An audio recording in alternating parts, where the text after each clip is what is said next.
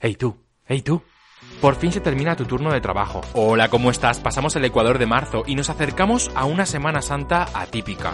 Hace un año desde el estado de alarma por la COVID-19 en el que ya empezamos a ver la luz al final del túnel. Recuerda, este virus lo paramos unidos. Ser responsable. Soy Pedro Soriano y estas son las noticias más relevantes en el área de la salud digital. Spotlab, la startup madrileña que une móvil, microscopio e inteligencia artificial para el diagnóstico remoto de enfermedades. Altavoces inteligentes para controlar el ritmo cardíaco.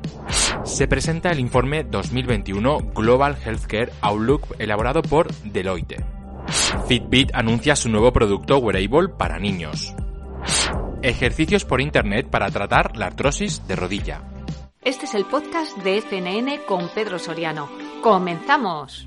Spotlab, la startup madrileña que une móvil, microscopio e inteligencia artificial para el diagnóstico remoto de enfermedades. La empresa Spotlab utiliza la inteligencia artificial, smartphones e impresión 3D para reducir los tiempos, costes y distancias del análisis médico de imágenes. Además, trabaja para ayudar a alcanzar los objetivos de desarrollo sostenible altavoces inteligentes para controlar el ritmo cardíaco. Los dispositivos de Google, Amazon y Apple, y entre otros, pueden identificar los latidos del corazón humano. Una publicación sobre el uso de altavoces inteligentes para controlar el ritmo cardíaco sin ningún tipo de contacto. El artículo está publicado en la revista Communication Biology. Se presenta el informe 2021 Global Healthcare Outlook elaborado por Deloitte el informe de 2021 de Global Healthcare Outlook, elaborado por Deloitte, ha concluido que tenemos que invertir en salud virtual, apostar por la interoperabilidad y redefinir servicios grandes retos por delante, pero en dicho informe se hace hincapié en aspectos tan importantes como que la atención sanitaria ha dejado de ser una atención por enfermedad para expandirlo a mente, espíritu y cuerpo. Además, empoderar a las personas a gestionar de forma proactiva su salud es prioritario y tenemos que conseguir una mayor colaboración entre organizaciones y las propias administraciones. Fitbit anuncia su nuevo producto wearable para niños la empresa Fitbit anuncia su nuevo producto para niños titulado Fitbit Ace 3 dirigido a promover la actividad física de los más pequeños.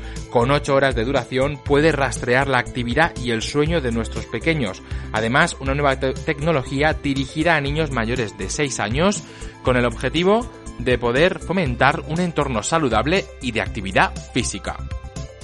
Y ahora el parte de enfermería ejercicios de Internet para tratar la artrosis de rodilla. Enfermeras han presentado un interesante estudio sobre la eficacia de los ejercicios por Internet para tratar la artrosis de rodilla. Los resultados del estudio sugieren que la terapia virtual proporcionó un importante beneficio para el paciente y que puede disminuir la carga del tratamiento, tanto para los pacientes como para los sistemas de atención sanitaria se presenta la guía de práctica clínica para el manejo de la vía subcutánea.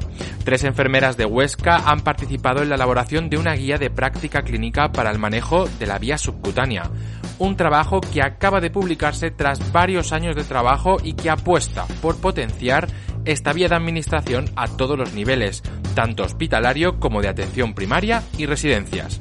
Se trata de Ana Isabel Cabrero, Yolanda Puertolas y Gema Aurias. Felicidades, compañeras. Las enfermeras confirman la transmisión de la COVID-19 por aerosoles. Enfermeras han presentado en el Consejo General de Enfermería el libro blanco que reconoce que queda demostrado que la SARS-CoV-2 se transmite mediante aerosoles que contienen el virus viables generados por personas infectadas, especialmente en espacios cerrados y mal ventilados. Sin duda, un libro blanco que te puedes descargar con mucha información útil para tu práctica clínica. La luz en la niebla, el documental de las enfermeras de Lérida. El Colegio de Enfermería de Lérida ha producido un documental muy especial. Un reencuentro entre cuatro pacientes que han superado el COVID-19 durante la primera ola de la pandemia y las enfermeras que los cuidaron, en diferentes ámbitos asistenciales. En eso se basa el documental La luz en la niebla, que se estrenó el pasado 23 de enero y que sí puede verse en el canal de YouTube del Colegio de Enfermería de Lérida. No te lo pierdas. Cinco enfermeras lanzan un podcast para padres de niños que están en la UCI. El objetivo, generar un producto cultural que mejore el cuidado emocional de los pacientes que ingresan en la UCI pediátrica del Hospital Universitario Nuestra Señora de la Candelaria de Santa Cruz de Tenerife. Este podcast cuenta con cinco enfermeras para crear un espacio de audio para que los padres que han vivido experiencias parecidas informen a los nuevos pacientes sobre todo lo que han vivido. En él, los protagonistas de las historias también son los enfermeros. No dudes en buscar, con el título Con Conmitentes, la cultura y el arte y la innovación social unidos en un proyecto que no puedes perderte. Una enfermera encargada de dar el Goya a la mejor película queremos agradecer a la Academia de Cine Español que celebró el pasado 6 de marzo su gala anual de premios más singulares de la historia.